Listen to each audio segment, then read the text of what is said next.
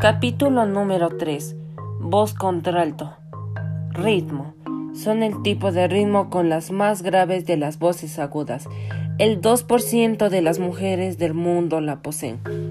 Poseen una rica sonoridad y enorme amplitud en su registro, oscilando entre un Fa 3 y un Fa 5. Características.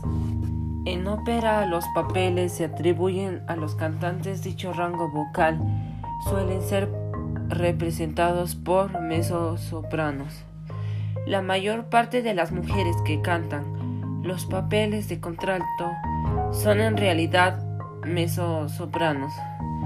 Los hombres como las mujeres pueden tener dentro de la extensión vocal y del contralto esta voz es muy rara y muy difícil de eh, hallar o encontrar.